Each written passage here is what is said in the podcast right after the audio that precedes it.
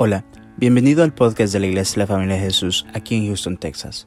Si te gusta nuestro contenido, por favor déjanos un buen review y síguenos en las redes sociales. Nuestra visión como iglesia son las familias. Esperamos que este episodio sea de mucha bendición para tu vida. Somos tu familia. 6. Él temblando y temeroso dijo, Señor, ¿qué quieres que yo haga? Y el Señor le dijo, levántate y entra en la ciudad y se te dirá lo que debes hacer. Y los hombres que iban con Saulo se pararon atónitos, oyendo a la verdad la voz, mas sin ver a nadie. Entonces Saulo se levantó de tierra y abriendo los ojos no veía a nadie, así que llevándole por la mano le metieron en Damasco, donde estuvo tres días sin ver y no comió ni bebió. O sea, estuvo tres días de ayuno. Verso 10. Había entonces en Damasco un discípulo llamado Ananías, a quien el Señor dijo en visión, Ananías. Y él respondió, heme aquí, Señor. Y el Señor le dijo, levántate y ve a la calle que se llama derecha y busques casa de Judas a uno llamado Saulo de Tarso, porque he aquí el hora. Y, he visto en, y ha visto en visión un varón llamado Ananías, que entra y le pone las manos encima para que recobre la vista. Entonces Ananías respondió, Señor, he oído mucho acerca de este hombre, cuántas males ha hecho a tus santos en Jerusalén. Y aún aquí tiene autoridad de los principales sacerdotes para prender a todos los que invocan tu nombre. El Señor le dijo, ve porque instrumento escogido me es este para llevar mi nombre en presencia de los gentiles y de reyes y de los hijos de Israel. Porque yo le mostraré cuánto le es necesario padecer por mi nombre. Fue entonces Ananía y entró a la casa y poniendo sobre él las manos, dijo, hermano Saulo, el Señor Jesús que se te apareció en el camino por donde venías, me ha enviado para que recibas la vista y sea lleno del Espíritu Santo. Y al momento le cayeron de los ojos como escamas y recibió al instante la vista y levantándose fue bautizado. Y habiendo tomado alimento, recobró fuerzas y estuvo Saulo por algunos días con los discípulos que estaban en Damasco. Y enseguida predicó enseguida predicaba a Cristo en la sinagoga diciendo que este era el Hijo de Dios. Amén. Vamos a dejarlo hasta ahí. Este pasaje está enseñando la conversión de Pablo. Pablo se llamaba Saulo, ese era su nombre original, Saulo, por eso es que el Señor le llama Saulo cuando le encuentra. Y Saulo iba en persecución de los cristianos cuando el Señor se le aparece. Ahora, en este pasaje de la conversión de Pablo, podemos aprender cómo debemos de trabajar para el reino de Dios. Créame, hermano, este pasaje me ha servido a mí en mucho de mi vida. Yo me lo puedo de memoria, porque es un pasaje impactante, impresionante, la revelación que tiene este pasaje. Pero para que haya revelación, tenemos que escudriñar la escritura. Y vamos a escudriñar bien este pasaje. Mire lo que dice el verso 1 al verso 4.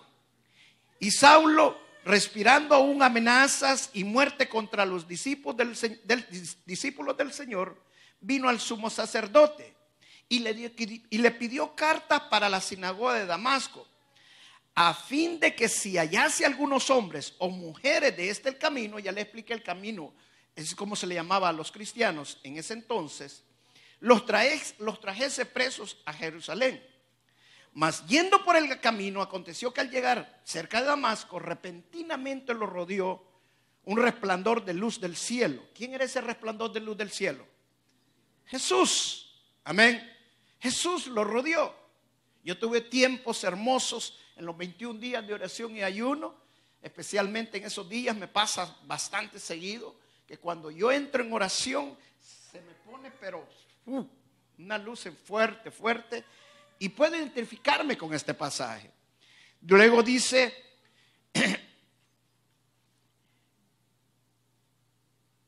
¿Dónde nos quedamos?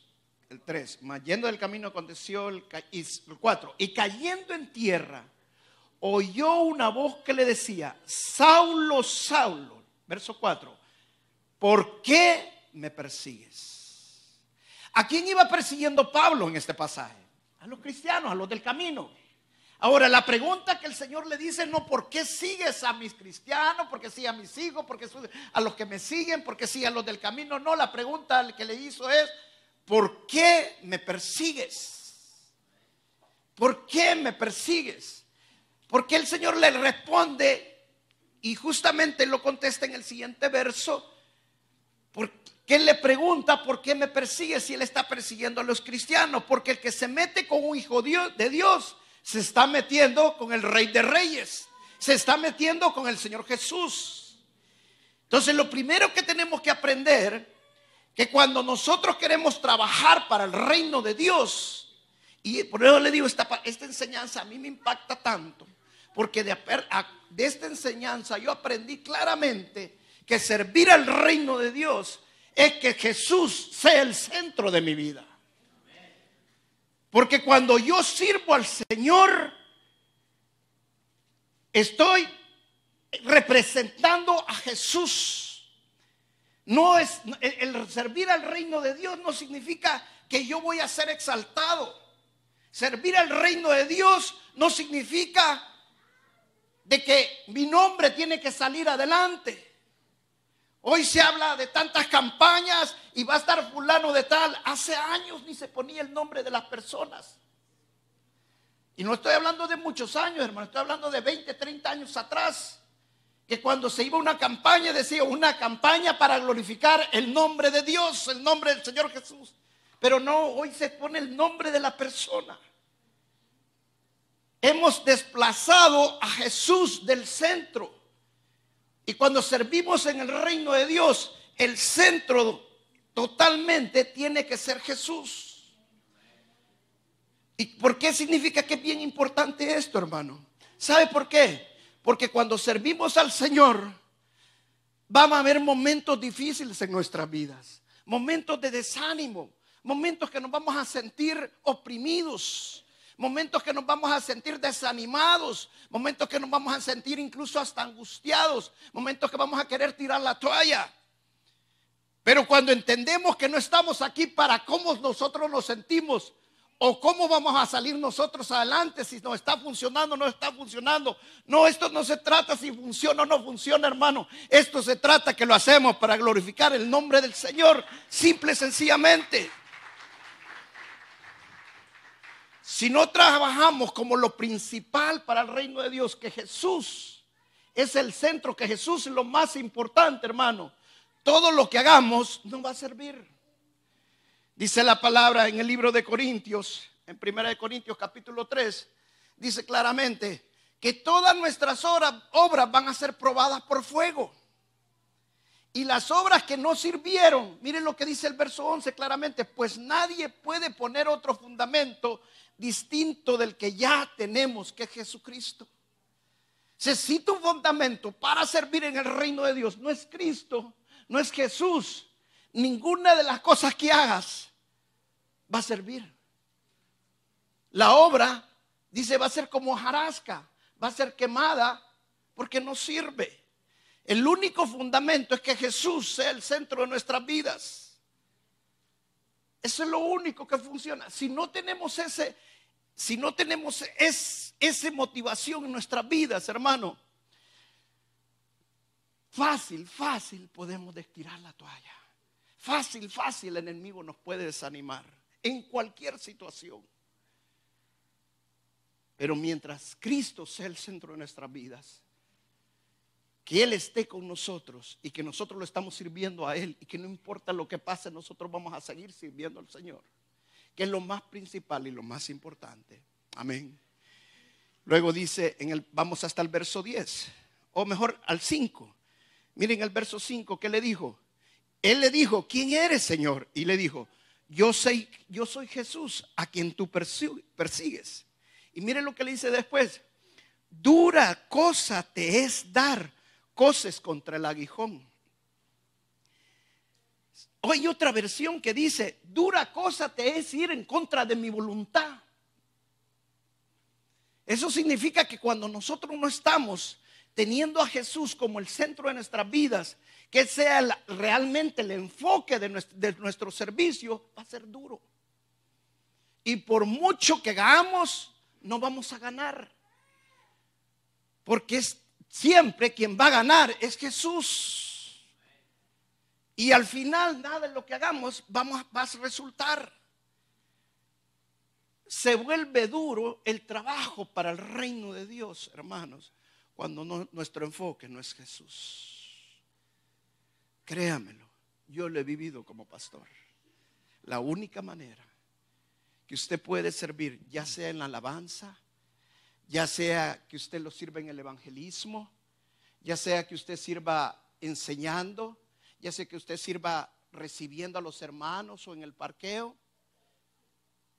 La única forma que va a funcionar, si no se va a volver duro, porque no estás haciendo la voluntad de Dios, es que lo hagas de acuerdo a la voluntad de Dios. Y la única voluntad de Dios es que lo hagas, que Jesús sea realmente el fundamento de lo que estás haciendo. ¿Cuántos están de acuerdo? Amén. Luego mire lo que dice el verso 10. Había entonces en Damasco un discípulo llamado Ananías, a quien el Señor dijo en visión, Ananías, y él respondió, heme aquí, Señor. Y el Señor le, dijo, levántate y ve en la calle que se llama derecha y busca en casa de, de Judas a uno llamado Saulo de Tarso, porque aquí él ora y ha visto en visión un, un varón llamado Ananías que entra y le pone las manos encima para que recobre la vista. Y miren lo que le dijo Ananías. ¿A quién le estaba respondiendo Ananías? A Jesús. Jesús le estaba hablando a Ananías.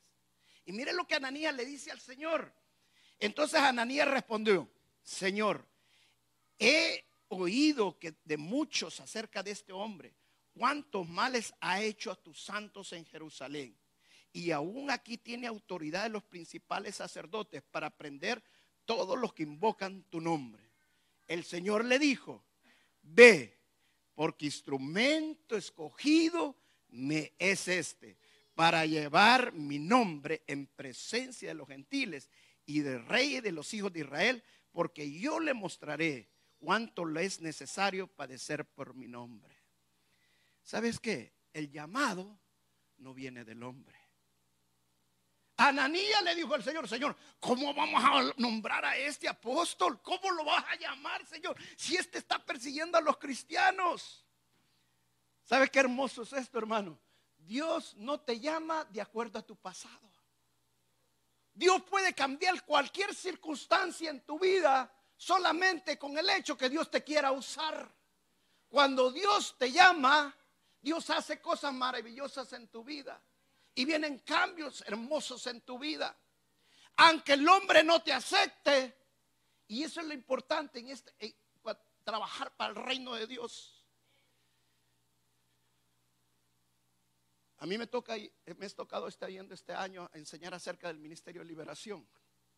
Y luego decir, el ministerio más resistido es el ministerio de liberación.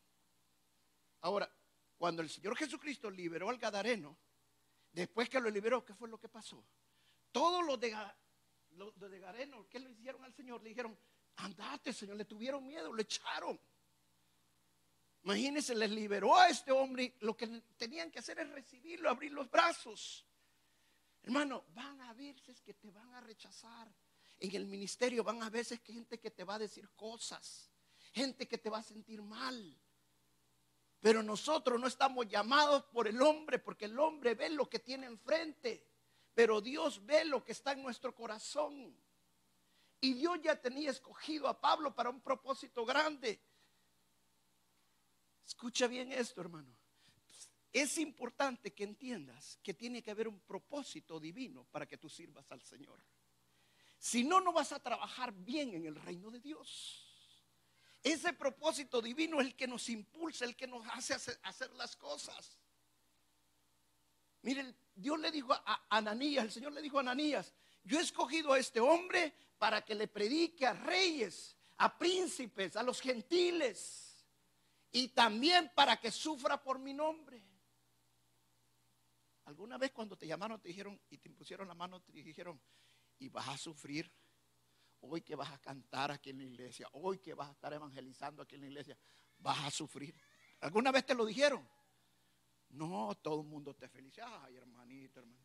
Pero cuando está pasando, sufriendo, nadie viene a abrazarlo, nadie. Pero dice el Señor, por causa de mi nombre, por causa de mi nombre. Pero cuando tenemos un propósito divino, las cosas cambian. Ahora, yo le voy a hacer una pregunta. Cuando Pablo, Saulo, iba siguiendo a los cristianos, ¿sabe qué, cuál era la manera de pensar de Saulo? Él era un religioso. Y él pensaba que lo que estaba haciendo lo estaba haciendo para Dios. Esa era la manera de pensar de él. Por eso el Señor le dice, dura cosa te es dar cosas contra el aguijón. O sea, estás haciendo algo difícil, que no vas a ganar, que vas a perder. ¿Qué significa esto, hermano? Que muchas veces podemos estar haciendo cosas que aparentemente están buenas para Dios, pero realmente están contra la voluntad de Dios. ¿Estás entendiendo lo que te digo? O sea, lo importante es que nosotros entendamos que lo que hacemos es para Dios y que es la voluntad de Dios y que no está en contra de la voluntad de Dios. Amén. Que no está en contra de la voluntad de Dios. Muchas veces nosotros, y me toca como pastor, hay veces escucho a una hermana que está hablando en lengua y yo digo, Señor, ayúdame, por favor, porque no, no son lenguas. Y lo estoy diciendo bien claro, no son lenguas. Y lo tengo que hacer con amor para decirle, hermana, no lo hagamos. No lo hagamos. Porque esas no son lenguas de Dios. Ahora, ¿qué pasa si la hermana no le entiende? ¿Ah? Ahora miren lo que Pablo pasó con Pedro. Miren el libro de Gálatas. En el capítulo en Gálatas capítulo 1 ¿Está conmigo? El verso el capítulo 2, perdón, verso 11. Pero cuando Pedro vino a Antioquía, le resistí cara a cara porque era de condenar. Ahora, ¿quién era Pedro, hermanos? ¿Era un apóstol? ¿No era un apóstol? Sí, había sido designado apóstol antes que Pablo, sí o no? Sí. Si vamos que él era antes, ¿quién tenía más antigüedad? ¿Quién tenía más unción? ¿Quién tenía más autoridad? ¿Pedro o Pablo? ¿Ah? Pedro, ¿sí o no? Pero ¿quién dice que le estaba resistiendo? ¿Quién es el que lo estaba exhortando? ¿Quién es el que lo estaba diciendo, estás tan mal, Pedro? ¿Quién era? Pablo. Mire que, que le dijo Pablo, vamos hasta el verso 20, perdón, hasta el verso 14. Pero cuando vi que no andaba rectamente conforme a la verdad del Evangelio, dije, Pedro, delante de todos, si tú siendo judío vives como los gentiles y no como judío, ¿por qué obligas a los gentiles a judaizar? Ahora, la historia está que Pedro cambió. Y Pedro no se enojó con Pablo. Ahora imagine yo voy donde esta hermana, hermana, por favor, ya se enoja. Pero la verdad, hermanos, muchas veces creemos que estamos haciendo algo para el Señor, pero no lo estamos haciendo. No lo estamos haciendo para el Señor, porque estamos contra la voluntad de Dios. Han venido hermanos, le voy a decir una cosa, han venido hermanos, y lástima que no veo dos hermanos que me han llamado la atención a mí y les he dado la razón les he dado la razón. Bueno, aquí está uno, hermano Miguel.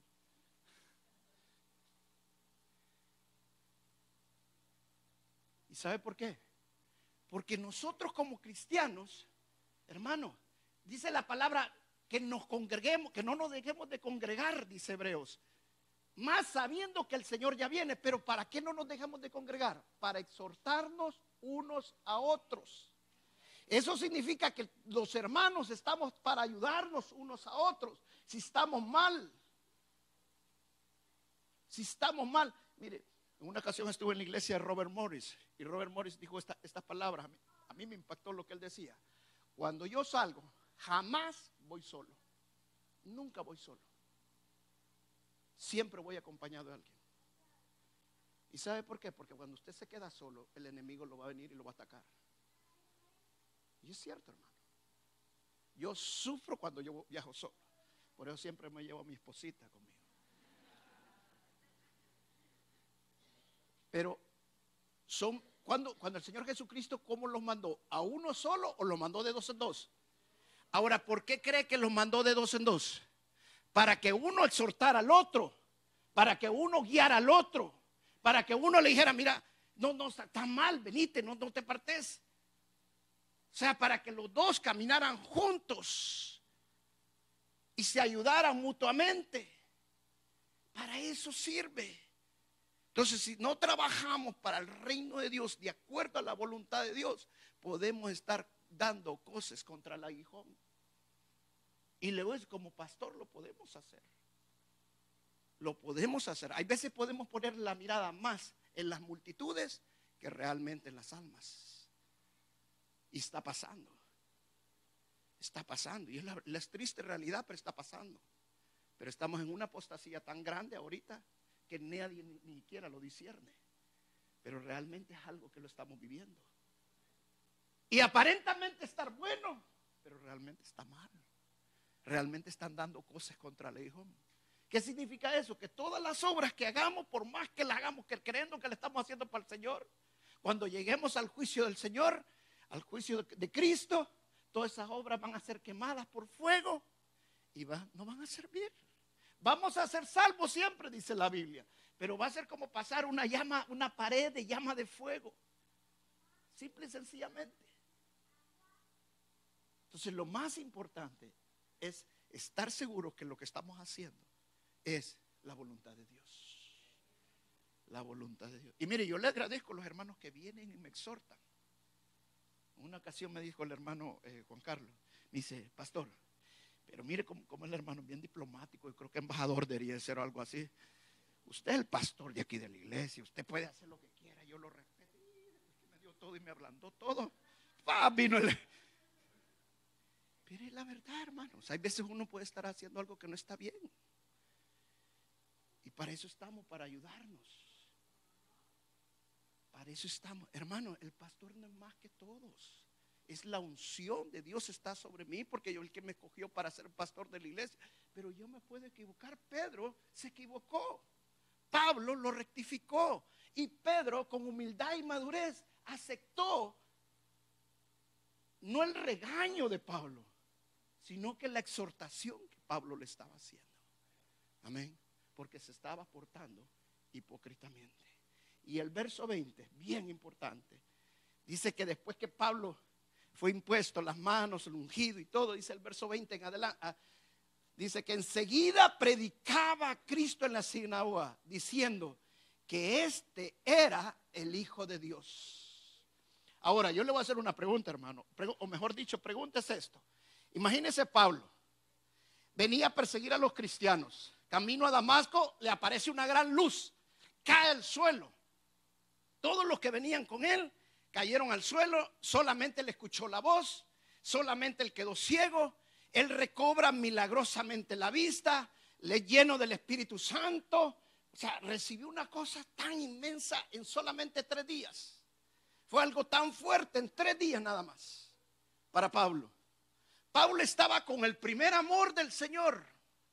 Dice que después que le impusiera la mando, ¿sabe qué es lo que hizo? Yo tengo que ir a servir al que me ha cautivado, aquel que ha ganado mi corazón. Ese es el rey que ahora voy a servir. ¿Y sabe dónde se fue a meter? A la sinagoga. Ahora, si usted lee al principio el pasaje, dice que él iba a las sinagogas a sacar a los cristianos para llevarlos presos y matarlos. Porque Pablo él mismo dice, fui asesino, dice. Porque él llevaba a los cristianos a que los mataran. Si usted le compra a alguien que le va a vender herramientas a su, a, su, negocio, a su trabajo, y sabe que las herramientas son robadas, ¿qué es usted? Un ladrón. No, yo no la robé, yo se la compré, pero sabía que eran robadas. Pablo llevaba a los cristianos para que los asesinaran, para que los mataran. Y él mismo dice claramente, fui rebelde, fui pecador. Él fue un asesino. Pero luego Dios, el Señor lo toca y queda tan cautivado con el Señor que se va a predicar. Ahora, dice, le digo a Pablo, se te va a decir todo lo que tienes que hacer. Escuche bien esto. ¿Acaso no le dijo Ananías a Pablo? Dios dice que Él te ha levantado para que le prediques a reyes y a los gentiles, pero que vas a sufrir en su nombre. ¿A cuántos le han dicho eso? Y mire, escuche bien. Él iba a predicar. ¿Por qué no, no desistió? Dijo, no, no voy a ir. ¿Sabe por qué no desistió? Porque tenía el primer amor. Pero aquí viene lo importante, hermano. Para servir en el reino de Dios, no debes dejar que ese primer amor se te muera. No debes dejar que ese primer amor se te muera. Así como Pablo fue la primera vez con el fuego, no le importaba nada. Pablo lo hizo de la misma manera todo el resto de su vida. Y usted podrá decir esta noche, ah, pero, pero era Pablo. Mire todo lo que Pablo dice que pasó en 2 de Corintios, capítulo 11, el verso 24. Dice, de los judíos cinco, veces he recibido 40 azotes menos uno. Cinco veces. La ley era que tenían que recibir 39, porque los 40 podían morir. Tres veces he sido azotado con varas. Una vez apedreado Tres veces he padecido naufragio. Una noche y un día he estado como náufrago en alta mar. En caminos muchas veces en peligro de ríos, en peligro de ladrones, en peligro de lo de mi nación, peligro de los gentiles, peligros en la ciudad, peligros en el desierto, peligros en el, en el mar, peligros en los, con los falsos hermanos, en trabajo y en fatiga muchos desvelos en hambre y sed, en muchos ayunos, en frío y en desnudez. Y además otras cosas que, que sobre mí se agolpa cada día, la preocupación por todas las iglesias. Verso 29, ¿quién enferma y yo no enfermo? ¿A quién se le hace tropezar y yo no me indigno?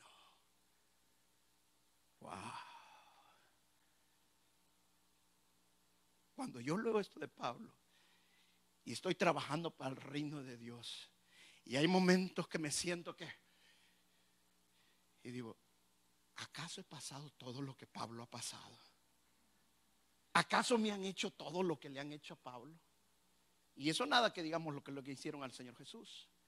Pero le pregunto, eso no fue en un momentito, fue el resto de su vida. ¿Y Pablo perdió su primer amor? Jamás. Es más, cuando iba que lo iban a matar, le dijo al profeta, de quién es este cinto, yo lo amarre, ese lo van a matar. Le rogaron que no fuera. Pero él dijo, no, yo quiero morir por mi Jesús. Ese primer amor es el que no se debe morir en nosotros. Satanás va a querer desanimarnos, Satanás va a querer de cualquier forma, hermanos, que no trabajemos para el reino de Dios. ¿Sabe cuál es el problema ahorita en las iglesias? Hay un denominacionalismo. ¿Sabe qué significa eso?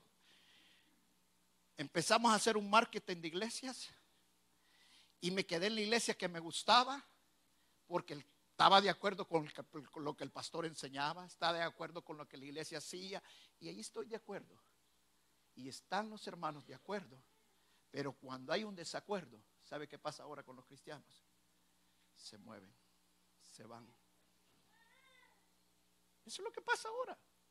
¿Sabe por qué? Porque realmente nunca trabajaron para Dios como el que Jesús fuera realmente el centro de sus vidas. El primer amor se les, se les cayó, se vino para abajo. Debemos de siempre tener ese primer amor. Que el enemigo no nos baje ese primer amor. Una de las cosas que el Señor Jesucristo le dijo a una de las iglesias en el Apocalipsis, lo único, le digo, lo único que tengo contra ti es que has perdido el primer amor. No deje que Satanás lo desanime. Estamos sirviendo al Rey de Reyes y Señor de Señores. Y todo lo que hacemos, hermano, vale la pena. Porque estamos engrandeciendo el reino de Dios. Amén. Estamos engrandeciendo el reino. No importa que me abran las puertas, yo me pongo a pensar, tú, sos cantante, ¿verdad? Yo me pongo a poner Emily. Si le cierran las puertas, se va a desanimar. Si tú lo estás haciendo para Dios, te vas a desanimar. Pero si tu centro es Jesús, nada te va a desanimar. Nada te va a desanimar. Esa es la clave, hermano. Esa es la clave. Muchas veces nos vamos a alcanzar de estar sirviendo, de estar ayudando a los hermanos, de estar haciendo muchas cosas en la iglesia. Y nadie nos da las gracias. Pero nosotros no lo estamos haciendo para que nos den las gracias. Lo estamos haciendo para el Rey de Reyes y Señor de Señor. Denle un fuerte aplauso al Señor Jesús. Si cantamos esa alabanza de a los pies del Señor otra vez, por favor. Cantemos esa, esa alabanza a los pies del Señor. Gracias, Señor. ¿Por qué no pasamos al frente, hermanos, y venimos a adorar al Rey de Reyes y Señor de Señores? Y decirle que venimos a exaltarlo. Venimos a arrodillarnos enfrente de Él, a decirle, te quiero mucho, Señor. Te quiero con todo mi corazón. Somos un equipo. Toda la iglesia estamos trabajando para el reino de Dios. Y somos un equipo. Y van a haber roces entre nosotros. Muchas veces el pastor les va a tener que decir algo. Muchas veces ustedes me lo van a tener que decir a mí. Pero no dejemos que el enemigo nos desanime. Eso es lo que Él quiere. Que nuestro centro sea Jesús. Yo no estoy aquí porque si estoy de acuerdo con el pastor o no estoy de acuerdo con el pastor. Va a llegar un momento que el pastor no voy a estar de acuerdo con él. Yo estoy aquí porque Jesús es el centro de mi vida. Porque a quien yo sirvo es Jesús.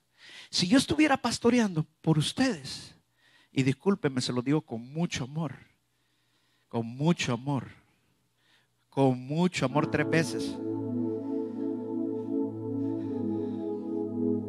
ya tuviera buenos negocios. Yo soy un hombre de negocios, saben cómo me gustan los negocios. Pero sabe que he desistido, incluso he renunciado a negocios muy buenos, porque primero es Jesús en mi vida. A Él sirvo y para Él es toda la honra y toda la gloria. Amén. Alabemos al Señor y cantémosle con todo nuestro corazón. Quiebre ese frasco de alabastro y comprométase con el Señor esta, esta noche. Dígale, Señor tú seas el centro de mi adoración, que tú seas todo lo que yo haga para ti, Señor, es por ti. No es por el pastor, no es por el hermano, no es por la hermana. Es por ti nada más, Jesús.